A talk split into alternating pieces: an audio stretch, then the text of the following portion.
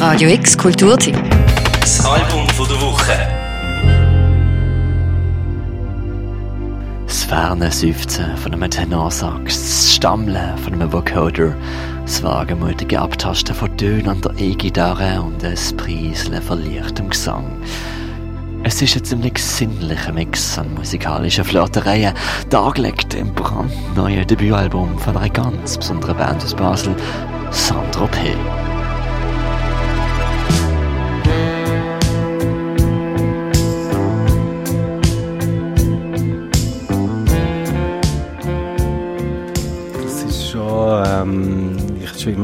sehr, sehr gerne so seichte, kitschige Filmmusik ohne Gesang.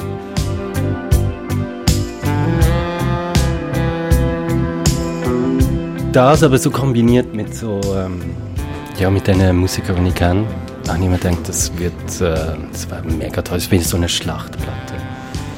So, wo man alles so in, ja, in, äh, ins Käfig wirft und dann wird alles so zerfetzt. Aber viel Kitsch drin. Viel Kitsch, wo einfach ähm,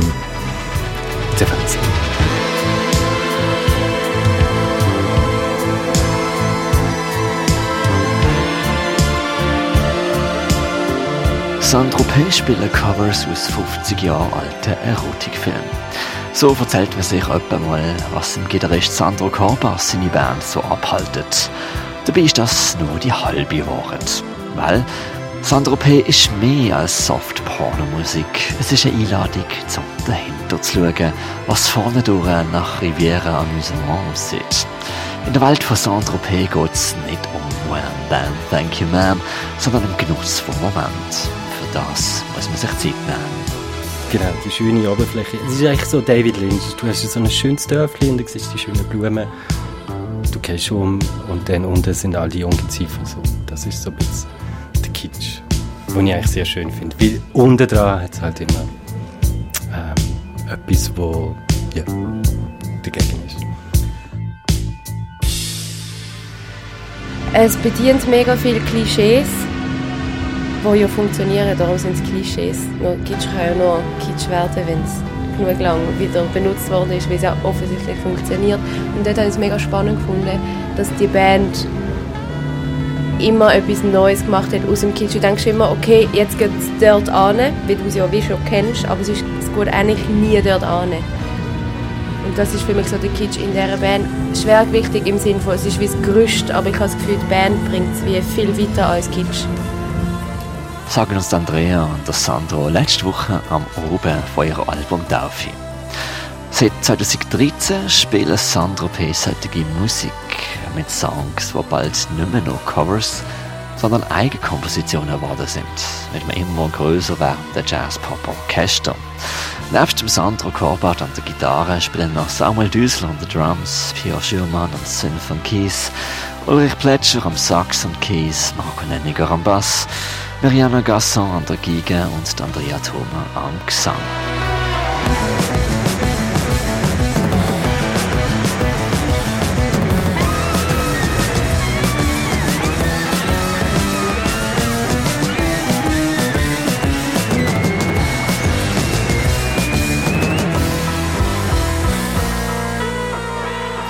Dreizehn Songs schenken sie uns jetzt äh, insgesamt auf deren Debüt-CD.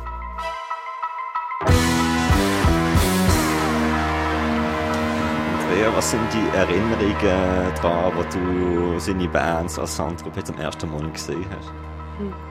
Ja, es war im René, gewesen, an Silvester. Geil. Ähm, ich habe es mega cool gefunden. Sandra hat mich dort schon gefragt, ob ich möchte für den einen Song etwas schreiben Und ich habe den Song gehört und es hat automatisch, während sie es gespielt haben, hat sich der Song geschrieben, das ist Lou Noir.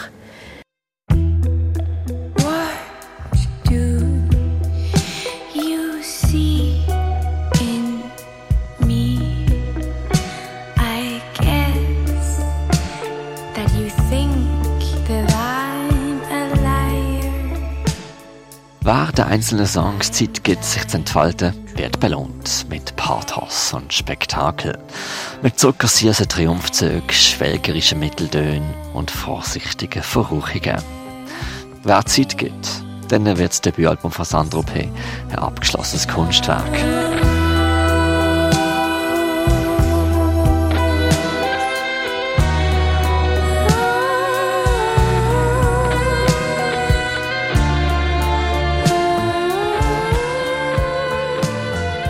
Der Weg dorthin allerdings ist wie so oft auf dem Weg zur wahren Liebe mit falscher Charme und Awkwardness verbunden gesehen. Der Sandro erzählt, wie alles angefangen hat, von einem Plattenkauf in der Brocki. Einfach immer auch gerne die kitschige Musik und haben jemand dafür geschämt. Ich habe mal in einem Brocki die Platte kaufen, Bilitis. Und dann hat mir so der bisschen punkige Verkäufer gesagt, äh, die ist so scheiße, kannst du sie gratis haben. Und dann äh, habe ich gedacht, okay, ich muss etwas damit machen. Der Film Billy Dies von 1977 ist ein Film, wo es um junge Liebe zwischen zwei Freundinnen und einem älteren Mann geht. Vom Fotograf David Hamilton, der den Titel als Meister von der Lolita-Fotografie hat. Wenn man den Film schaut und so, das ist jetzt äh, überhaupt nicht ähm, kein cooler Film. So auch der, der das gefilmt hat und es ist leicht pädophil, also es ist irgendwie in der heutigen Zeit, es ist echt ähm, ja, also das ist, ähm, sollte man eigentlich ja, hat eigentlich zu Recht die Platte äh, gemacht. Aber die Musik ist schon ja, so ein bisschen eine andere Schiene. Und zum Beispiel Air ähm, hat sich auch Francis Lee bis zum Vergasen gelassen. Und ob schon Filme wie Billy Dies eigentlich ein Affront für den guten Geschmack sind, so hat es dann aber doch gefunkt. Die Musik vom Film hat resoniert. Und so widmet Sandro P. auch Billy Dies Position vom letzten Lied auf dem Album.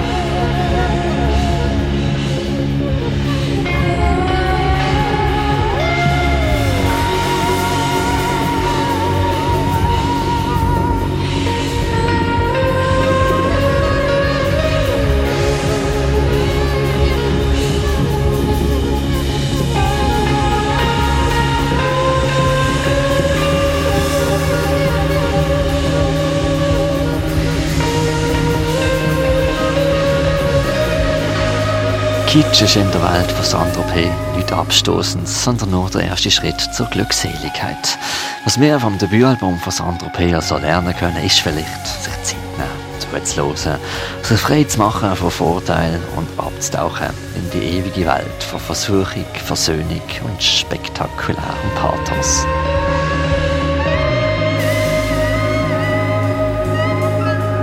Psalm von der Woche, der Mirko Kempf. Radio X Kulturtipps. Das Album von der Woche. Jeden Tag mehr. Kontrast.